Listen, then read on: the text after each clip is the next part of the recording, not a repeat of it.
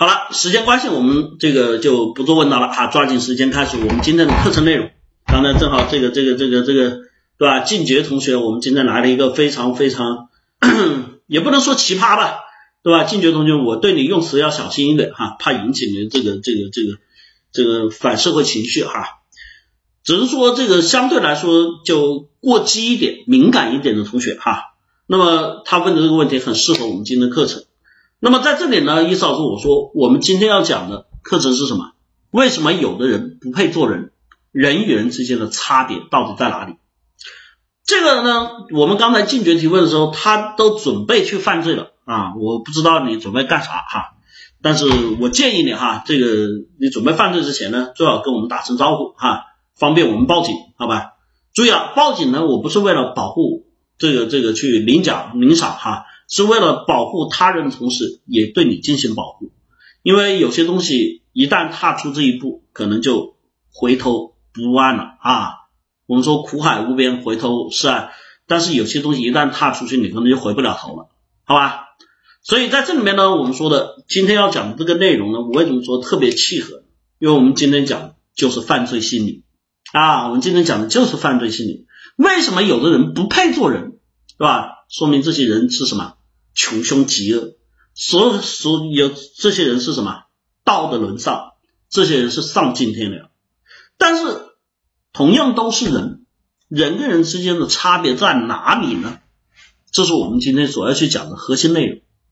首先，我们去讲哈，非常重要的第一点，对吧？首先，我们得承认这个世界。有坏人，对不对？这个世界有坏人，这个我相信每个人都知道啊。打我们很小的小孩子就知道，对吧？因为那时候爸爸妈妈、爷爷奶奶、外公外婆、哈叔叔阿姨什么之类会告诉你啊，你再哭就会被坏人抓走了，对吧？哎，有人说什么是坏人？哈，什么是坏人？这个问题问的特别好。我们知道世界是坏人。啊，我们知道这个世界有坏人，但是什么是坏人呢啊？什么是坏人？大家能跟我讲讲你在你心目中的坏人有哪些啊？什么是坏人？来，大家告诉一下，在你们心目中的坏人有哪些？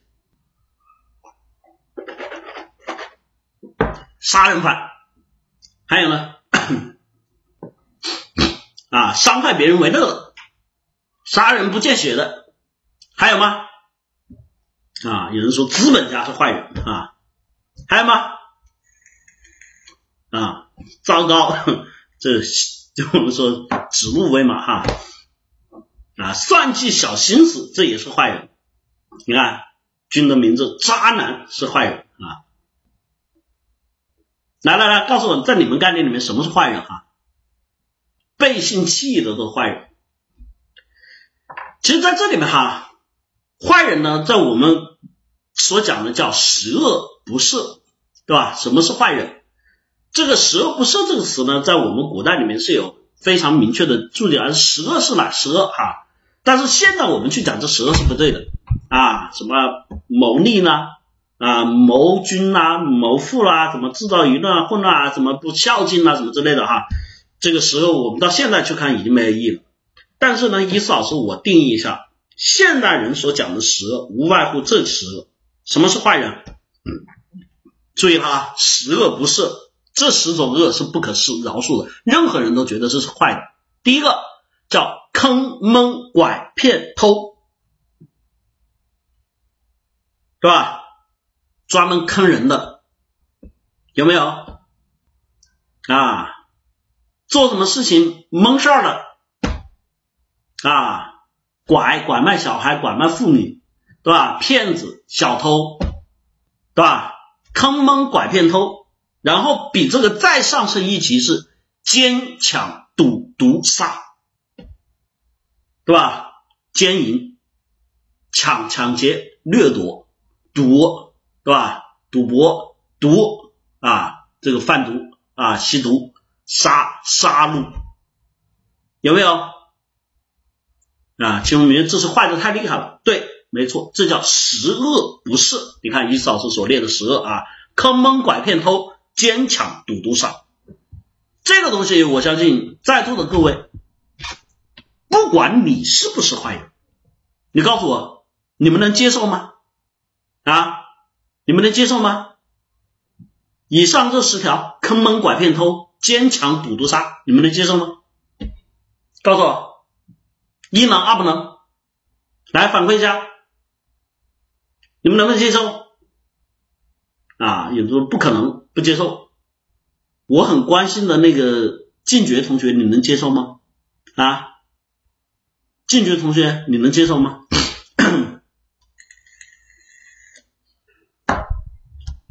还可以，你看，这就很关心了哈，这就叫反社会型人格。你可以是吗？我想问你啊，当这个受害对象都是你的时候呢，你能接受吗？你被人坑，你被人蒙，你被人拐，对吧？你这不，你不是你被人拐，你你家小孩啊，你没老婆哈，对吧？然后你你爸妈被骗啊，出门被偷，对吧？坚强赌毒杀，你你觉得你能接受吗？但受害人是你或者是你的家人的时候啊，只有我可以，只有你对别人施加于伤害的时候就可以，OK。对吧？你看，这就有一个很重要的点，犯罪心理学所讲的东西有一个很重要的点，每个人在犯罪的基础上都只会认为自己是唯一。你不要忘了一个很重要的点哈，这个进爵同学，你施恶，你施恶的同时，你也会成为受恶的对象。如果你说你可以，那别人也可以，请问你们最后比拼的是什么？一定比拼的是你们的实力，对不对？在这里我问你啊，如果你有实力的话，你何至于今天？明白吗？所以你一定会又成为最终受害的对象。好了，在这边讲，我们说看到了啊，这我们说的十恶不赦，没有人能够去接受。那么除了这个之外呢？除了这个之外，社会就没有坏人了吗？我们来看一看。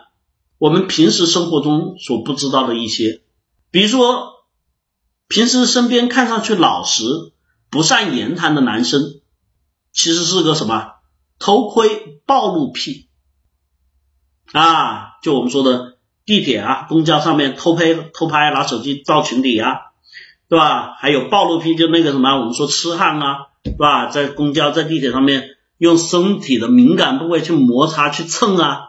专门之前还有这样的贴吧，还有这样的群体去展示自己的战利品，展示自己的战利结果，对吧？你像于同学摊牌了，我正想问现场有没有啊？有人说我不是，我没有，不可能啊！哼哼你嫂子讲这些东西，不是我们所说的这个叫骇人听闻，不是我们讲的这个毫无根据，这都是真实的事件。这个在日本对于这种人有一种称谓叫痴汉，对吧？平时在生活里面他们是那种特别胆小、懦弱、内向、不善言谈的，但实际上你怎么知道背后是什么样的人呢？对不对？这种人是坏人吗？告诉我，是不是坏人啊？一是二不是？是，是吧？当然是，那么问题是哈，我们待会讲哈，这种人是坏人。好，不知道大家身边有没有哈？我们刚才讲的是男生，我们来讲女生，对吧？身边有那种每次说话都有点小害羞，对吧？感觉漂漂亮亮的一个姑娘，结果她是什么？是虐猫狂魔，对吧？我不知道大家看过这个报道没有？看过这些新闻没有？这个东西呢，曾经大家知道为什么后来百度贴吧为什么会关闭哈？贴吧里面专门也有这样的群，是吧？就以虐待为主的群，里面的那个小男生，注意了，好多都是小男生、小女生，真的用高跟鞋戳这个踩猫的眼珠，对吧？把这真的就把最后一个很小的小猫拧。碾压成肉泥，这个事件当时轩然大波，还进行个人肉，对吧？有人说恐怖啊，吓人。我请问这样的人是坏人吗？你们告诉我是吗？是的，这里面我想说哈，但是有一个很重要的点，就像我刚才所举的那两个实例，对吧？我们会发现一个很重要的点，法律对他们的判决都非常的轻微，最多是以什么扰乱治安，对吧？危害公共安全。寻衅滋事进行处理，但是这个处理呢，大家注意了，未发生人身意外和伤害的这种我们说的寻衅滋事，最高的顶格处罚也是拘留十五天，是不是？大家觉得听完之后，what what 哪里啊？怎么会这样呢？这是我们一定会认为的坏人，但是呢，对他们的惩罚却很低。同样，对吧？我们也看过诸多的报道啊，层出不穷的哈。当然，这我们说层出不穷，但也是极少数啊。一些我们身边的道貌岸然啊的一些师长、尊长，竟然是伪装的禽兽，有没有？同样的道理，我们之前也看过了一些报道，也是我刚才所说的这个问题，对吧？很多这样的案件到最后，他们的这个判决啊，居然也判的很轻，居然也判的很轻。有同学说讲性侵，对吧？在这里面会发现这种类型的事件哈，说句实话，甚至有的都没有被抓起来，最多就是什么开除公职啦，对吧？取消当老师的资格啦，什么什么之类啦，基本上都没被抓起来，有没有？你们去看，好多这个东西都没有被抓起来，为什么？因为缺乏证据，这种东西，除非在现场，因为我们现在的这个这个这个这个这个法律哈，中间就有你要有证据，你像这种东西不是现场直接我们说抓的，事后的这些东西的这个过程呢，是很难有定义和证据的。强奸的这个罪名是一定有强迫和胁迫性质在，那么在这个地方，一旦是对方是我们说。只要过了十四岁啊，或者是说成年，对吧？你要非得去定这个罪，就会发现特别的困难。所以以上的这个行为，我们会发现在实际生活里面远够不上我们刚才说的十恶不赦，因为十恶不赦基本上在我们法律的刑法上面都有顶格处理的相关的条款。但是刚才我说的这几点，大家发现没有，都没有太多的处罚的这个法律手段。所以就让很多人觉得社会的不公，但是这里面我们讲哈，核心的因素也得去讲，这个倒不是不公。比如说，如果说法律上说，只要你告啊，这个老师强奸老师，这个这个这个这个这个有这个冲动，有这个行为，对吧？那我们就把他抓起来。但是因为这个东西时间过了，你没有证据，就靠你一面之词吗？大家可以去看一个电影叫《狩猎》啊，这个这个这个是。还是英国还是美国的电影，讲的就是一个这个，对吧？一个老师被那个他们那个就那个村庄的那个小女孩给诬陷，对她有这个侵害，然后被所有人的这种呃排斥啊、伤害等等这个过程，最后现实证明了就是那个小女生，对吧？特别小的小女生啊，那特别小就没成年，因为什么？因为因为可能是这个这个老师或怎么这个这个家长对她怎么样？呃，可能不给糖吃，可能不怎么样，那就没有特别理他，甚至不跟他玩，他就编造这么一个谎言。他并不知道这件事情的后果，所以最后的结果，这个人差点就自己崩溃自杀了。结果通过多少年，最后洗清了他的冤屈。这是我们说的，这是法律的过程。我们现在法律体系叫疑罪从无，当没有足够的证据去指向的时候，你没有办法去定罪。所以在这里面，包括刚才所说的虐猫，我们现在没有宠物保护法。就我们宠物保护法还没有，对吧？就我们说的，我们国家只有自然保护法，对吧？比如说你打了只鸟啊，就像我们说的打了只鸟，为什么会判，甚至还有掏鸟窝会判无期？因为这是我们国家有立法，因为这个是为了自然环境保护哈。所以在这里面你可以看到，这个中间的过程涉及到很很多的法律内容，也涉及到伦理法律常识的这个过程。但是在这里面，我们讲哈，面对这些情况，我们自己内心里面会感觉到不公，感觉到不舒服，感觉到压抑和难受。但是回过来我们在想的问题是，他们为什么这么坏，对吧？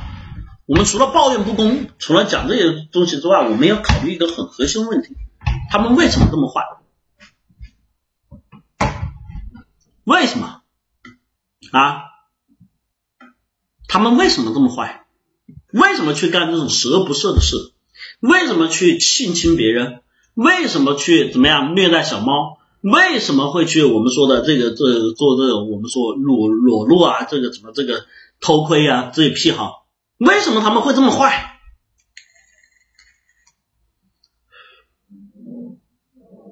有的人是说经历没有正确的价值观，于同学刺激啊？为什么他们会这么坏？理由原因是什么？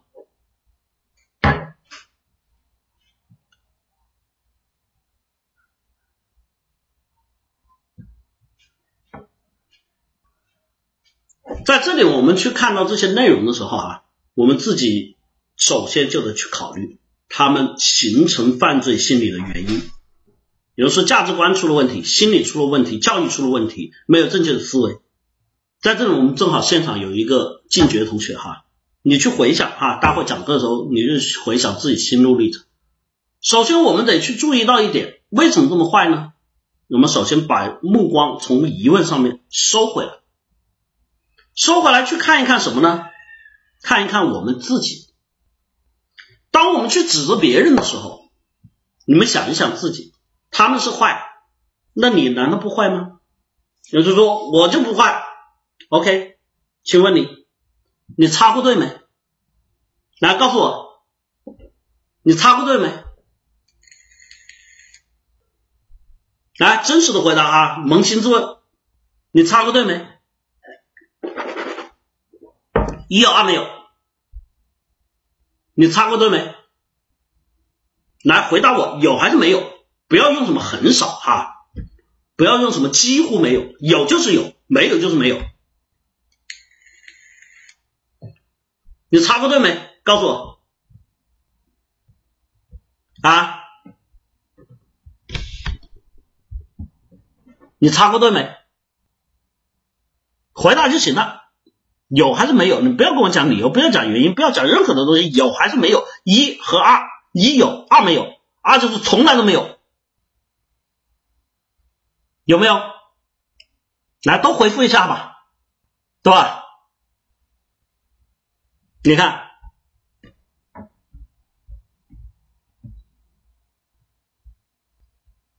对不对？这说明什么？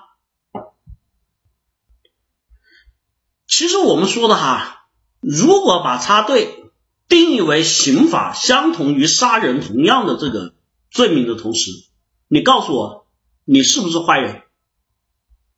是不是？当当这个定义为刑法同样的内容的时候，就说跟杀人一样，你这个是极其穷凶极恶的行为的时候，你告诉我，你是不是坏人？你们看到没有？判断一件个事情的标准，最后只是有什么？因为它的量刑不同，惩罚结果不同，所以你们才认为这种事情怎么样？无所谓嘛，他还不杀人又不放火，但是他跟杀人放火、跟抢夺、跟掠夺、跟坑蒙拐骗、跟刚才的那些偷窥、奸淫、掳掠的那些人有什么区别啊？本质上有区别吗？结果上有区别啊，但是从性质上面来说有区别吗？啊，剥夺别人时间也叫坏人，但是你们都做过这样的坏人，所以我们经常就讨论，哎，那些人为什么是坏人？当我们去指责别人说那些人为什么是坏人的时候，你们看看自己。同样，我对第二个问题，有的人说。你随地乱扔过垃圾吗？果皮啊、纸屑啊，扔过吗？啊，松涛同学讲程度不一样，OK。所以坏人是由这个法律程度来决定的，不是由我们自己内心道德来规定的哈。我问的是你们都扔过垃圾吗？随地乱扔垃圾扔过没？一有二没有，不要去讲理由，不要去讲原因，只告诉我有还是没有。物是人非，没有。我请问你，你都是扔在垃圾箱的垃圾袋里，你长这么大从来就没有扔过？哼哼。其他同学都很诚实，对吧？所以在这里面，我们去考虑这些问题的时候，你要想一个点，什么点呢？就是说这个东西呢，我们也知道它不好，也知道它不对，但是你为什么做呢？这就跟那些犯罪的人一样，跟那些坏人一样，他们难道不知道不对吗？啊？他们难道不知道不对吗？那他们为什么会干呢？对不对？这是我们所产生的疑问。所以这个人为什么坏哈？我们后面再讲。在这里面，我们去讲前面两个，可能大家觉得这是生活里面的一些小事儿啊。我们讲最近发生的一个事儿啊，就我们说的那个这两天发生了一个事儿。刚我们讲这个痴汉，就这个什么这个这个猥亵啊，什么这个这个我们说的这个暴露啊、偷拍呀。这两天正好网上有一个特别的新闻，就清华大学哈。清华大学这个这个这个，在他们的这个食堂，对吧？有一个女生，对吧？哎，突然尖叫，然后呢，指着后面的男生说：“他摸我屁股，色狼、流氓，对吧？啊，猥亵狂，对吧？然后呢，怎么样？对这个男生一通乱骂。”咒骂之后呢，说我要告诉你系主任，叫来保安，要把他家长要叫过来，要怎么样去批判、去责骂啊，去讲。结果这个事情呢，这个男生呢，当时就默一脸惊诧，一口默辩，我没有，我没干，不是我啊，对吧？否认三连。这个时候女生说，就是你，你别狡辩啊，你这种垃圾，这种人我见多了。啊，这个社会，这个清华大学，你这样的人真的是道德败坏，社会沦丧啊之类的。然后回去之后，这个女生是这个男生的学姐，这个男生呢今年刚入学，啊九月份哈，十一月份今年疫情嘛，然后呢就发了这个朋友圈，发了这个群啊，对这个男生拼命的抨击，说这种道德沦丧的呢，要让他社会性死亡。对吧？这社交圈啊，社会性死亡。然后这个男生百口莫辩，对吧？然后呢，被人爆出了他的学生证哈，他的名字。那个学姐爆出来学生证、名字、年级，对吧？让很多人去人肉。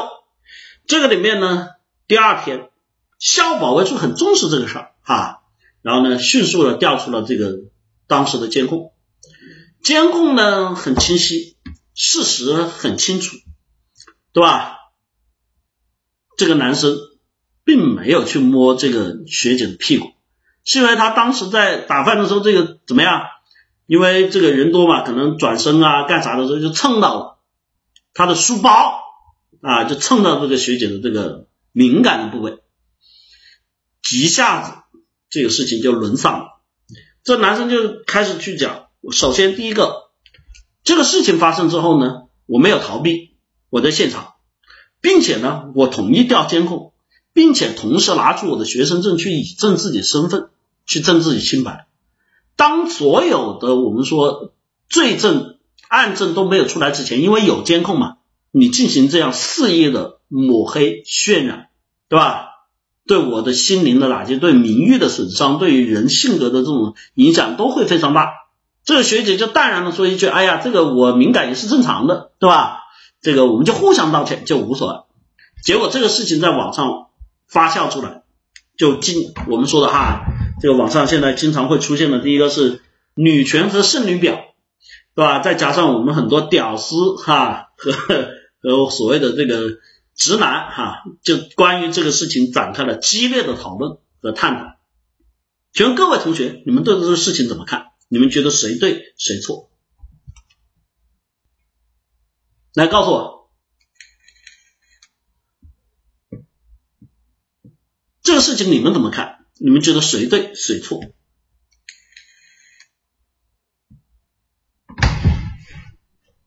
来回答我。这个很有意思啊。夕阳下的春日不来哈，这个女生嚣张的很，清风明月，那女的有问题，对吧？淡然啊，淡忘淡然啊，浅忘淡然。我看不惯这个女的，男的对，对吧？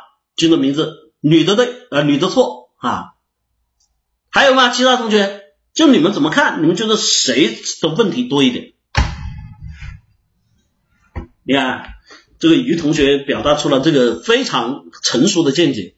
没有谁有过错，做的决定都要为自己决定付出代价。什么代价呢？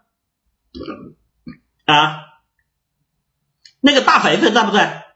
这里一堆屌丝和直男发表他们看法，我想看看女性的观点哈。大肥肥同学在不在？啊，一嫂是深情的呼唤你。大肥肥同学在不在？你能告诉我你你是怎么看的吗？啊，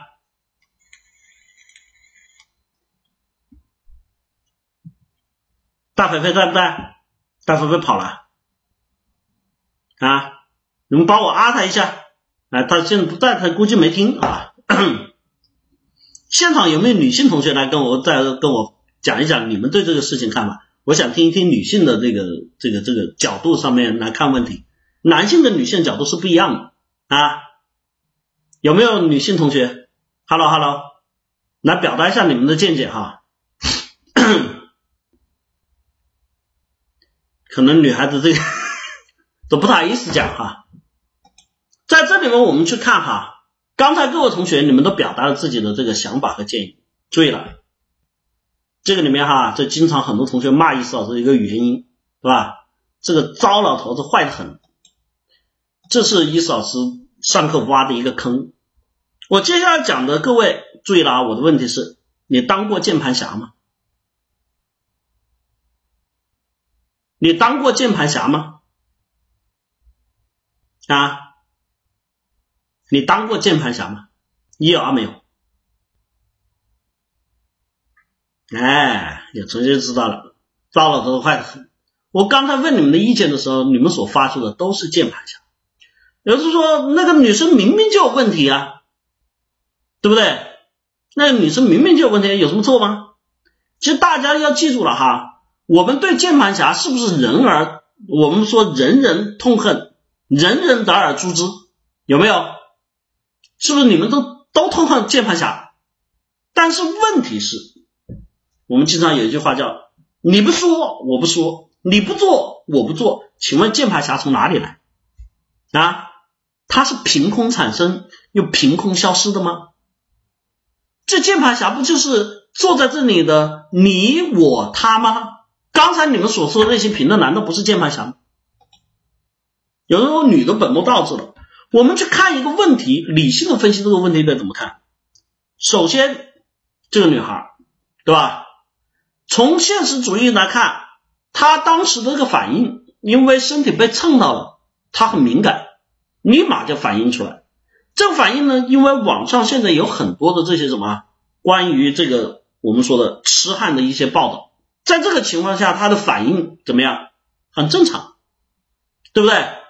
很正常，这就相当于你哎排队的时候，你那个手机突然放在裤口袋里，手机突然被人抽了一下，你不第一时间捂住手机，反正你要干嘛？对吧？你要干嘛？有没有？这很正常的反应啊。那么随后你要说他最主要是后面他对这个男生这个态度是错的，对吧？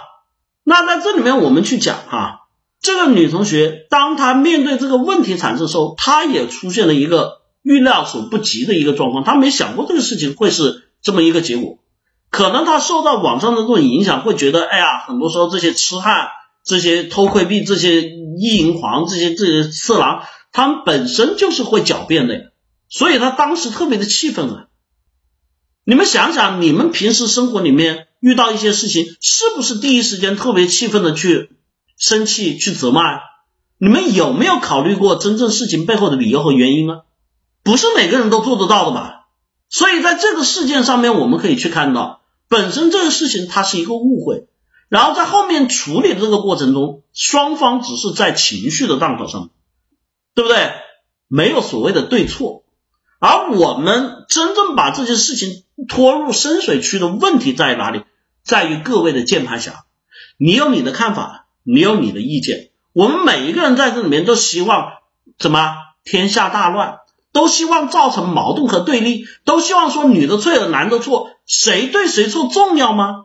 我们都希望把这个事情去矛盾升级，我们都希望在这里去看热闹，这就我们经常所说的叫人血馒头。我们把我们痛苦，把我们的关注都建立在别人身上，让两个当事人在这中间里外不是人，有没有？这个事情最大的作恶的对象，并不是这个男生，也并不是这个女生，而是在座的列位看官。有至于把这些事情要上升到对女的进行批判吗？有至于把这个事情上升到这个什么这个男生的这个家人吗？你们发现没有？真正的作恶的人是在座的评价的各位同学。有同学如果不理解什么叫人血馒头的话，你们稍微去搜一下，这是最典型的叫公众无知论，对不对？所以在这里面我们看到了，你老师讲这些东西的道理是什么？你的什么插队，你的随地乱扔果皮，你在这里面随便的评论和这些行为，其实它本身是什么？是不是作恶？一杀不是，它本身过程是不是就是一种恶？是一种对别人的伤害。所以，当我们去思考这个恶的时候，当我们去思考别人为什么犯罪的时候，请你回想一下自己干什么。我们对于这个东西的认知，就像刚才有同学讲的，法理与情理之间，我们只认知到一个结果不同，只是这个东西你要不要判刑而已。对吧？你要不要坐牢而已？你们有没有想过，当你们的口诛笔伐，比如说你说的那些话，首先刚开始不明真相的时候，你说这个男生猥琐变态的时候，造成这个男生自杀？请问你这个结果，你从结果上面来看，你跟杀人犯有什么区别？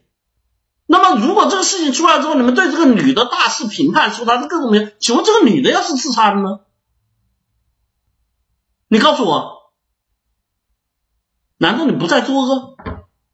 你仅仅的认为这个法律惩治不到我，跟我没关系，所以你的就不是恶。我们经常听到的一句话叫“勿以善小而不为，勿以恶小而为之”。记住了，再小的恶，它也是恶。当这些小恶帮他汇集到一定程度的时候，就像我们今天来提问的这个什么？跟这个这个这个进爵同学一样，当他积累到一定程度的时候，他会告诉你，我准备犯罪了，他会成为大恶，他会成为疯狂，他会变成穷凶极恶，有没有？你看我们经常用的词嘛，当然进进爵同学对吧？讲的啊，粗俗的讲，没有钱，没有钱，对吧？听你嫂子课，你你会变得有钱吗？对吧？听你职场课会变得有钱吗？听你思维课会变得有钱吗？听你这个课会变得有钱吗？现在听你泡妞的课，女生不就是要钱要权吗？你看，最后逼着自己什么穷凶极恶，有没有？恶，什么是恶？以侵害他人之力谋己之所得，这就是恶。恶无分大小。以侵害他人之利谋己之所得，恶不分大小。记住了，当你随地吐一口痰，当你插队的时候，你的这个恶跟杀人的恶是没有区别的。当这个量累积到一定程度的时候，你就会成为我们说十恶不赦的坏人。没有一个坏人是天生生下来他就会犯罪，没有一个坏人是他天生下来就会去作恶的。你看那些我们说从小长大作恶的这些。我们说的这个坏人，也是从小一点一点的，一天一天的培养，到他长大的时候，他成了成为我们说的极恶之人，有没有？他们也是随着年龄成长去培养自己的恶的，对不对？所以在这里面，我们说了，恶没有大小之分，最终实现的只是结果的不同。所以，当你去侵害他人之力的时候，就像我们刚才说的，随地吐痰，随地扔垃圾。啊，随便的去评论别人，以及我们高科的插队这些小事，它都是恶的一种。我们不要以道德之名、法律之名去进行辩驳，不要觉得这个东西我不判刑就没事儿。照你这么说，刚才说虐猫的那些他不判刑啊，对不对？那些痴汉他不判刑啊，对吧？那些以打着老师尊长的这种名义侵害少女的那些禽兽，他也不判刑啊？那是不是就说他们没作恶？是不是？人的行为受思维所控制，那我们说行为心理所构建的依据来源于什么？我们为什么会作恶？来源于我们的第一个知识、经验、习惯、情绪、利害关系、自我保护等，这就是我们所谓的道理。为什么你会这么干呢？啊？为什么你们会这么干呢？比如说像刚才那个进爵同学，我准备犯罪了。其实说到底，很重要的一点是什么？很简单。是因为说句实话啊，进爵同学不是我说别的，你是这里面首先不说你的世界观、人生观，我告诉你，跟你讲一个叫知识经验的问题，你根本连犯罪的能力都没有。你只要一做，现在的我告诉大家哈，明确跟大家讲，为什么？包括我在互联网课程也跟大家在讲这个问题，大家一定要循规蹈矩，因为现在的我们的这个法治体系和控制系统啊，已经到了无所不用的这种。前几年我们国内的这个天网系统到现在为止，我告诉你，中国的破案率在现在全世界可以排名第一。什么概念啊？真的要查你，你们自己想想，你们这回家的时候经过地方看一看，你看你能不能走出我们说的监控的盲区？你要懂了，你能不能走出监控的盲区？你就懂了。很简单，这个道理我就告诉你。就我们经常说的犯罪，为什么要在夜深人静？为什么要在人迹罕至？对吧？你要记住了，现在的高科技手段已经进入到了叫众目睽睽、天网恢恢、天网工程。公安部的天网工程现在已经，我们说在全国已经铺设完毕。这种识别已经现在已经啊，在我在靠什么民警，靠我们去查这个什么犯罪嫌疑人啊，什么逃犯。我告诉你，现在基本全是人脸识别。而且人类识别很简单，告诉你们知识和经验啊，不是说我戴着口罩就识别不出来，就你的眼睛一扫就可以看到。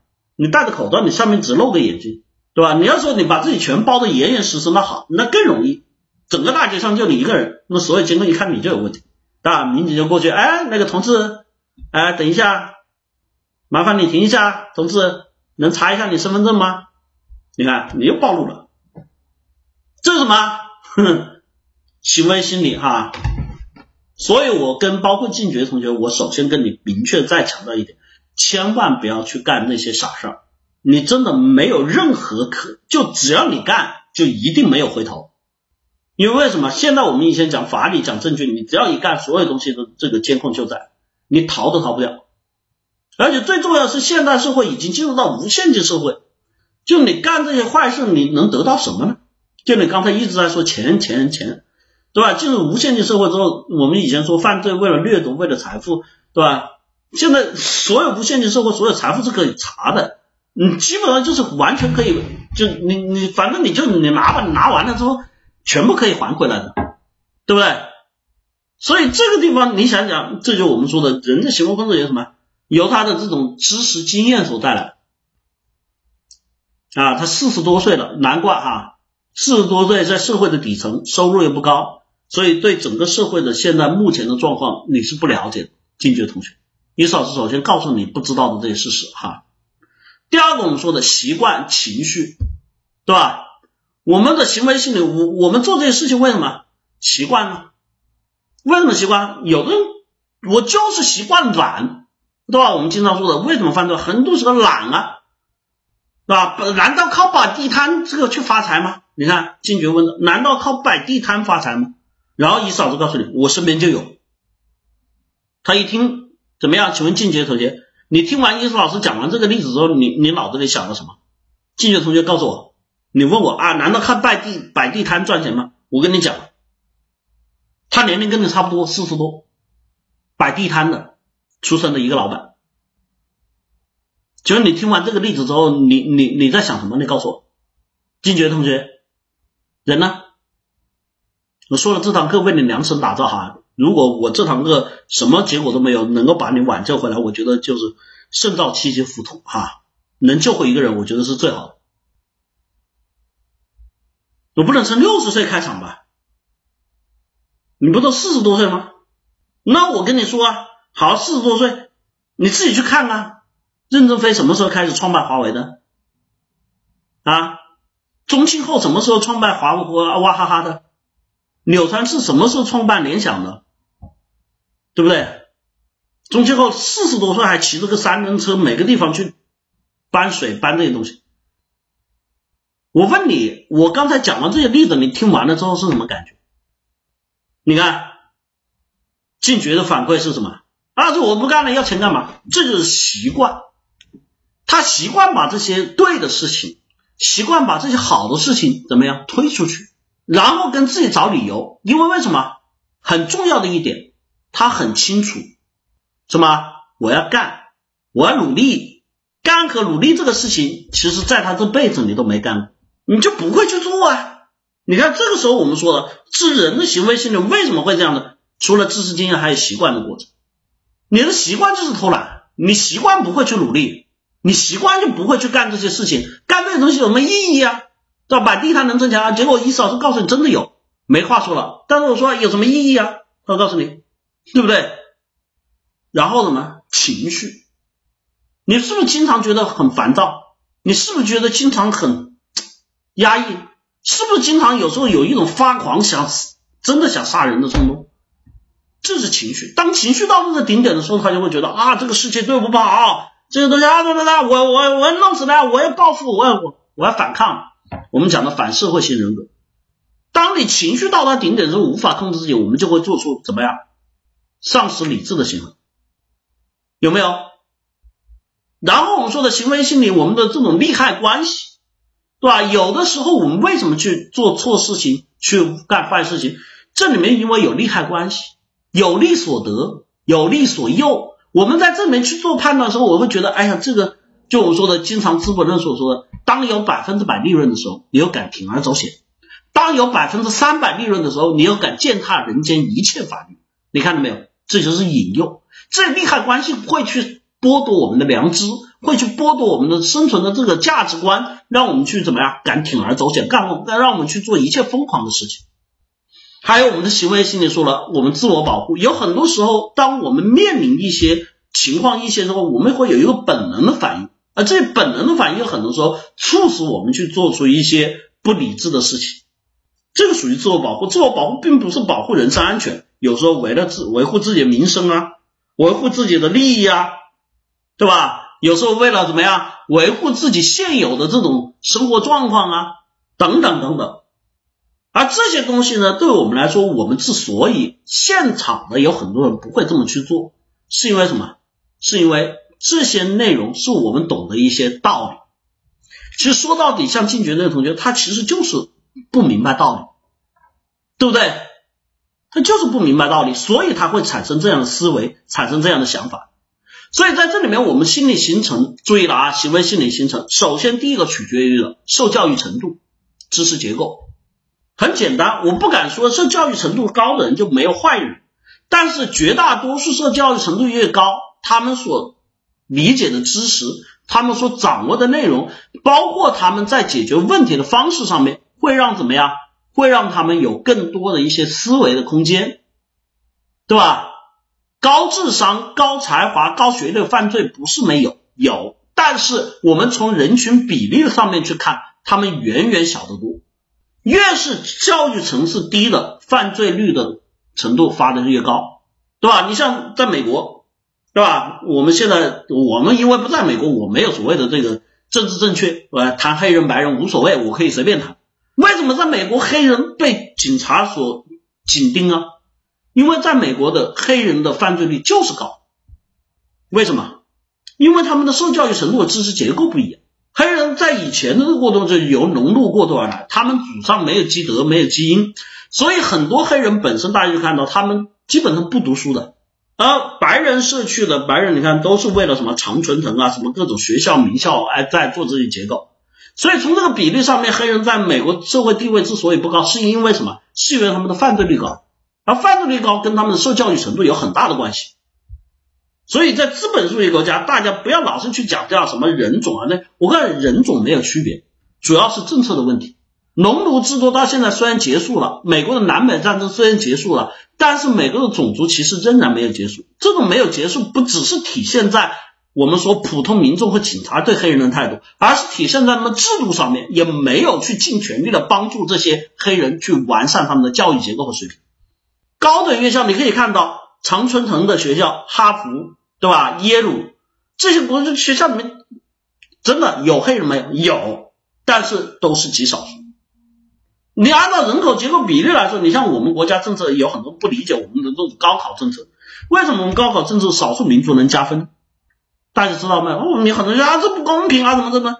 这就是为了我们说的平等，尽可能的让在同一个起跑线上面，按照人群比例。去完成这些我们说的知识结构的问题，明白吗？如果少数民族不能加分，根据他们的生活聚居特性，你们会发现现代的我们的少数民族就会出现一个两极分化的状况，就会看到我们美国人看黑人一样的，觉得少数民族就是这个乱的结构，这乱的民族，少数民族就是低等民族，少数民族，你会发现就会出现这样的问题。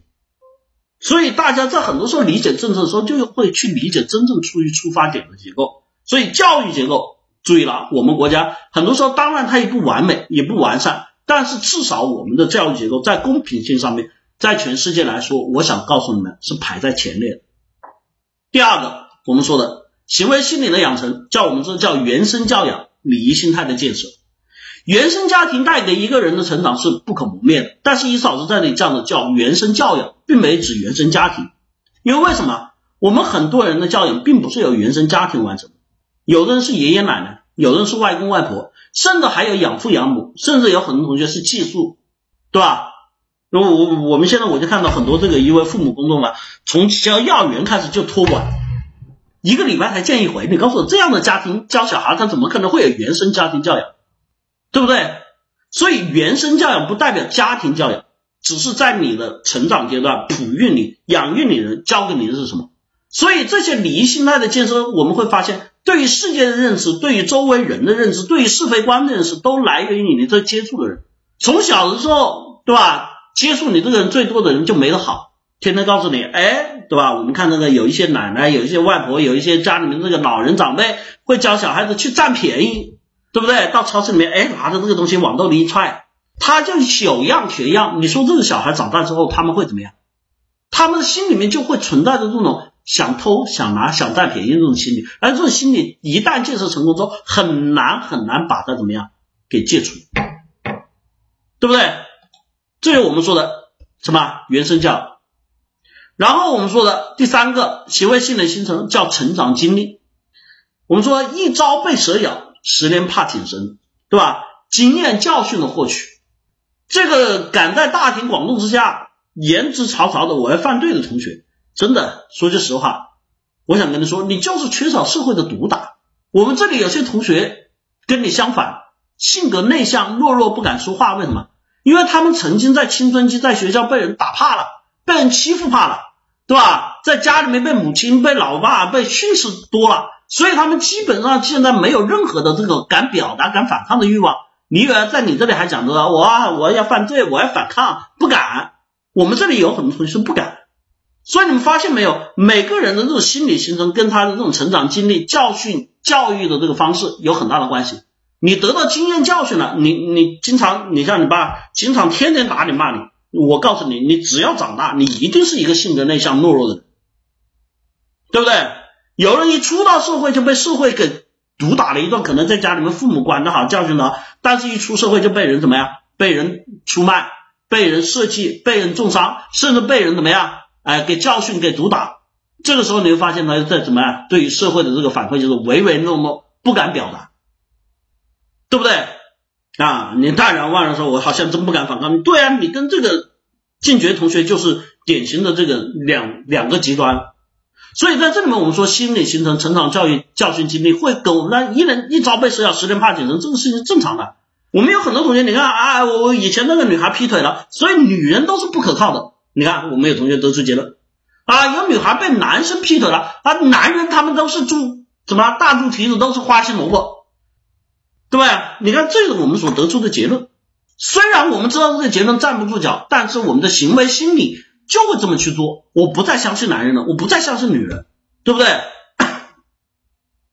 第四个，我们所说的什么行为性的形成，叫自我修养、情绪脾气的养成。我们说了，最终决定一个人，我们说的哈，闯祸不闯祸，犯罪不犯罪。我要告诉你，这个世界上处心积虑的罪犯。极少，这种极少到了什么程度呢？我想告诉你，就你们可以可以用百万分之一、千万分之一来形容，就处心积虑要犯罪的人是极少，绝大多数的犯罪都是什么？都是我们说的冲动型。所以在这里我们说的自我修养和情绪脾气的养成，而决定了我们说心理人格的过程。很多同学，你们发现没有？我们经常有很多时候情绪化之后自己会后悔，对不对？有没有自己情绪化之后会后悔？是不是这样子？你是不是？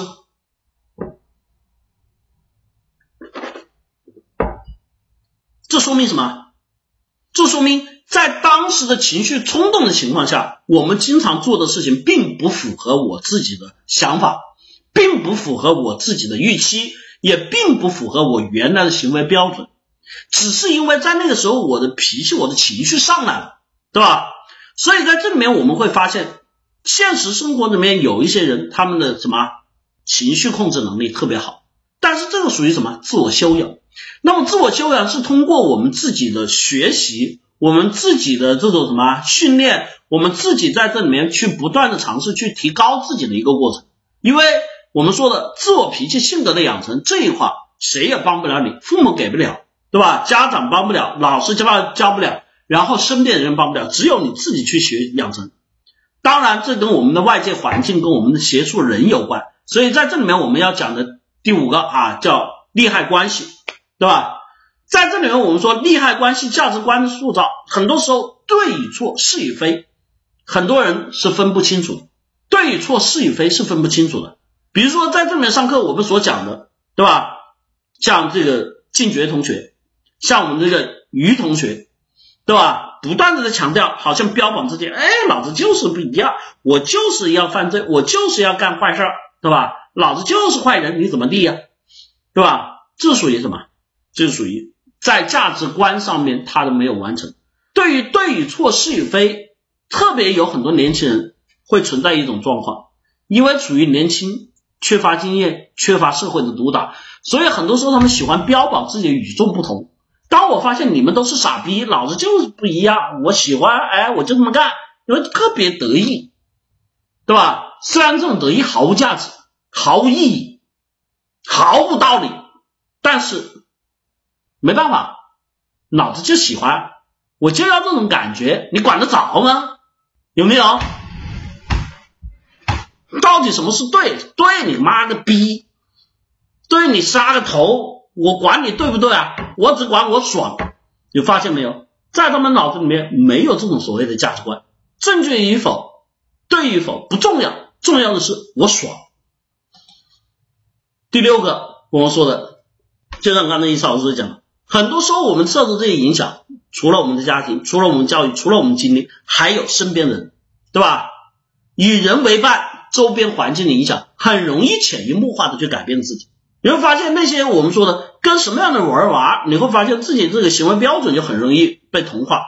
这种同化，我跟大家讲一个最经典的例子，大家会理解这种同化真的是潜移默化，你改都改不过来。你不要认为不会啊，我是出于那要不然。其实我就讲一个生活里面最常见的那现象，不知道各位同学身边有没有东北人？有没有东北人？俺们那个都是东北呀呀呀呀。有没有？你会发现有一个特别有意思的现象，不管是我们说这个南方人、北方人、四川人，对吧？哪里人，只要跟一群东北人在一起，对吧？最后就变成一口东北腔，有没有？而且最主要是这个东西，你可能回了自己的生活环境，回了自己的地方，你跟人家还可以转回来，但是只要跟他们在一起，有的时候你发现你都转不回来。这是什么？这就是与人为伴，周边环境的影响。你想一个口语，一个语言化，从小你开始培养、教育、学习的过程，让你最后都可以被人带偏了。那你想想，那么实际生活里面的这种行为的潜移默化，是不是也具有同样的效果呢？所以与人为伴，你身边的人就决定了你是什么样的人，很重要，对吧？第七个，我们说的学习成长、身份地位的获取。其实就像刚才静觉同学所表达的这种反社会型人格心理一个很重要的特征，什么特征呢？所有人都能看到，他是一个 loser。如果静觉同学现在是一个，我们说不敢说大富豪哈，身家百万、千万的富豪、有钱人，请问你，你们告诉我，他会说出这番话吗？会吗？静觉同学，你告诉我你会不会啊？会不会？静觉，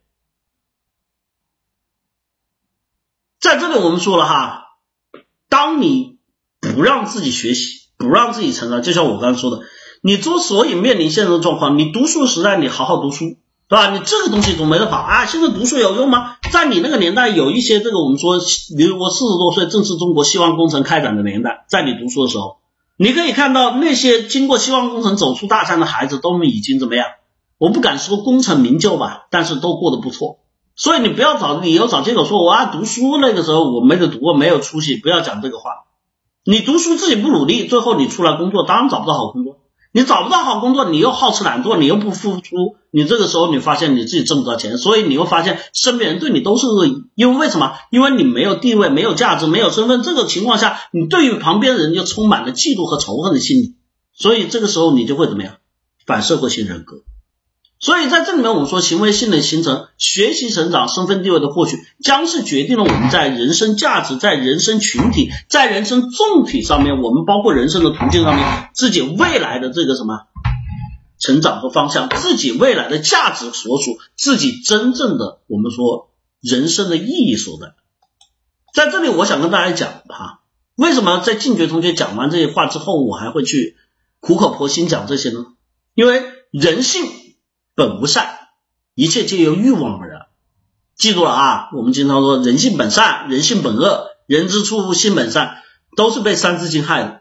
我想告诉大家，人生下来没有所谓的善恶，因为你连叫爸爸都不会叫，连叫妈妈都不会叫，你连拉屎拉尿你都不会，你告诉我哪来什么善恶？你生下来不过是一个毫无意识的一坨具有生命体的肉而已。一切皆由我们成长的过程中，我们有欲望。就像我们刚才所说的，什么痴汉啊，什么衣冠禽兽啊，这是什么性欲，对吧？甚至是因为看岛国片看多了，对现在很多这种什么痴汉啊，什么这个意淫啊、摩擦这种，就是因为看导播片看多了，造成了自己扭曲的性行为心理。所以你看，一切由什么欲望而来？当然还有我们的食欲、我们的贪欲，对吧？我们对金钱的渴望，我们整整的占有欲等等这个过程。这些欲望在我们成长过程中，我们如果能够施以正确的引导，你会发现怎么样？它也可以变成好的欲望，它可以变成好的行为。所以在这里我们讲的欲望亦能开出善花。若给予错误的示范，对吧？你要跟的是我们刚才说的人以类聚，物以群分。你要跟的是什么？你要跟的是那些。作恶的人，你要跟的是那些贪便宜的人，你要跟的是那些下等的人，你会发现你就会接触恶果。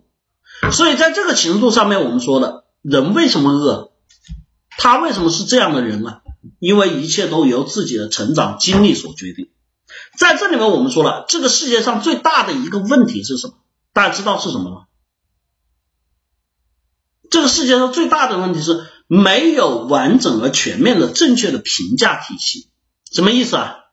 你做错了没？就像静觉这样来，我在苦口婆心的告诉他这些道理，告诉他为什么不能做这些事情。我想说，静觉同学在生活里不会有人跟你说吧？